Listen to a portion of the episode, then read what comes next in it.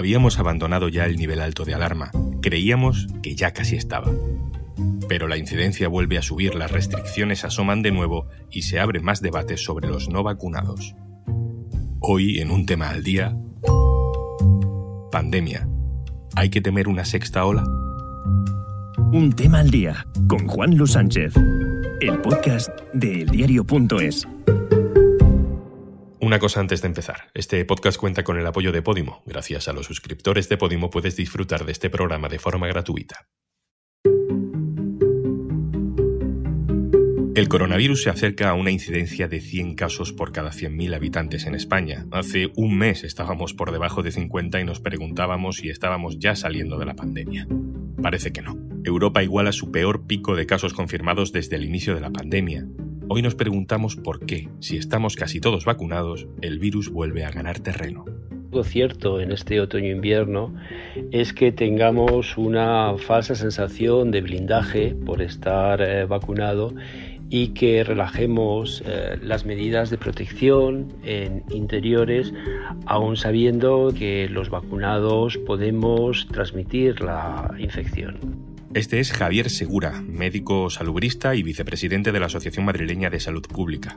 Con él ha hablado mi compañera Sofía Pérez Mendoza, redactora de salud del diario.es. Hola Sofía. Hola, ¿qué tal? Sofía, llevas semanas hablando con expertos para intentar entender qué está pasando. ¿Por qué? ¿Por qué están creciendo los contagios en España? ¿Estamos ya ante esa sexta ola? Las expertas y los expertos ya nos advirtieron eh, hace tiempo de que el virus no iba a desaparecer y que por lo tanto habría oleadas. Lo que todavía es una incertidumbre es cuál es el techo de contagios de esta sexta ola. El crecimiento de los casos lo pueden explicar varios factores, sobre todo dos, según nos dicen los que saben de esto, que es, eh, por un lado, la relajación de la cultura del cuidado, es decir, estar atenta de ventilar en interiores o tener un uso de la mascarilla constante, y por otro, la llegada del frío, que ya sabemos que favorece la transmisión. Y luego, por último, hay otro factor que es muy aplicado a España, que es el aumento de la movilidad de la población por los festivos que se han ido sucediendo en estos meses. Es una pregunta un poco egoísta, pero hay que hacerla.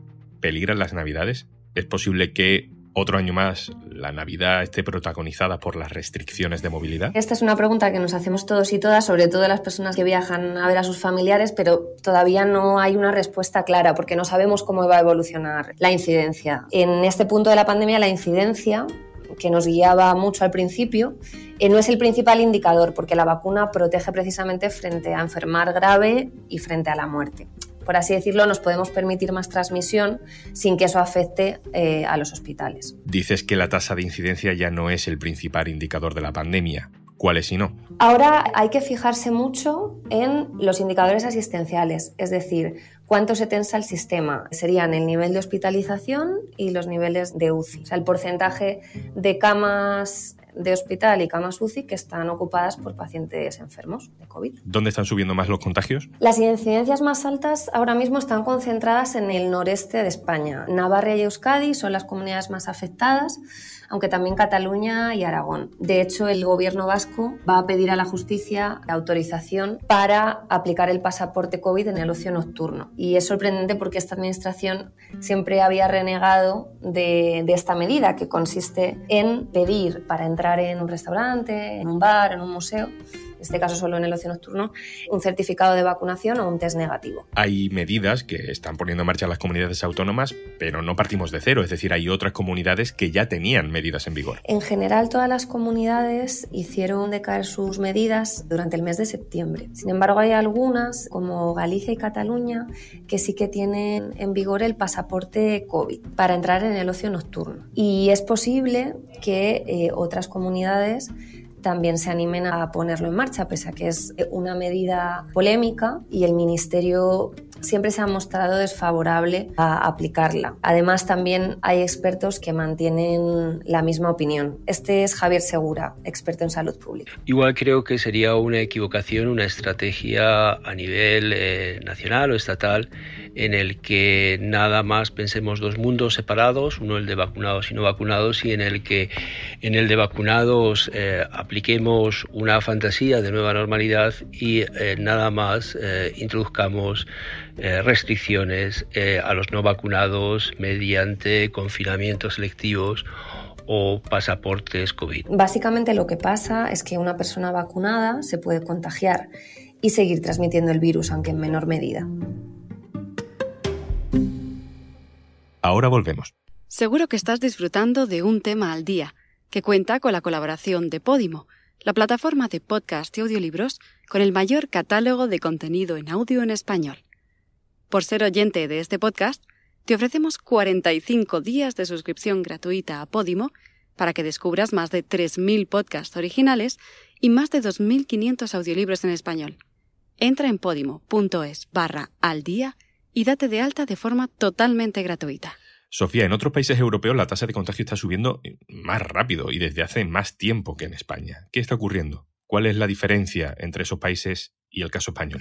En España tenemos un porcentaje de personas vacunadas que es muy superior a los países europeos. Estamos en torno a un 90% de la población diana, frente al 70% de Alemania o Reino Unido o el 35% de Rumanía. Y eso a priori nos blinda mejor. Pero hay que considerar otros factores, como por ejemplo que en España se ha mantenido el uso de mascarilla y también, según nos dicen las expertas y los expertos, de momento hace menos frío que en el centro de Europa y eso hace hace que, la transmisión pueda estar más controlada.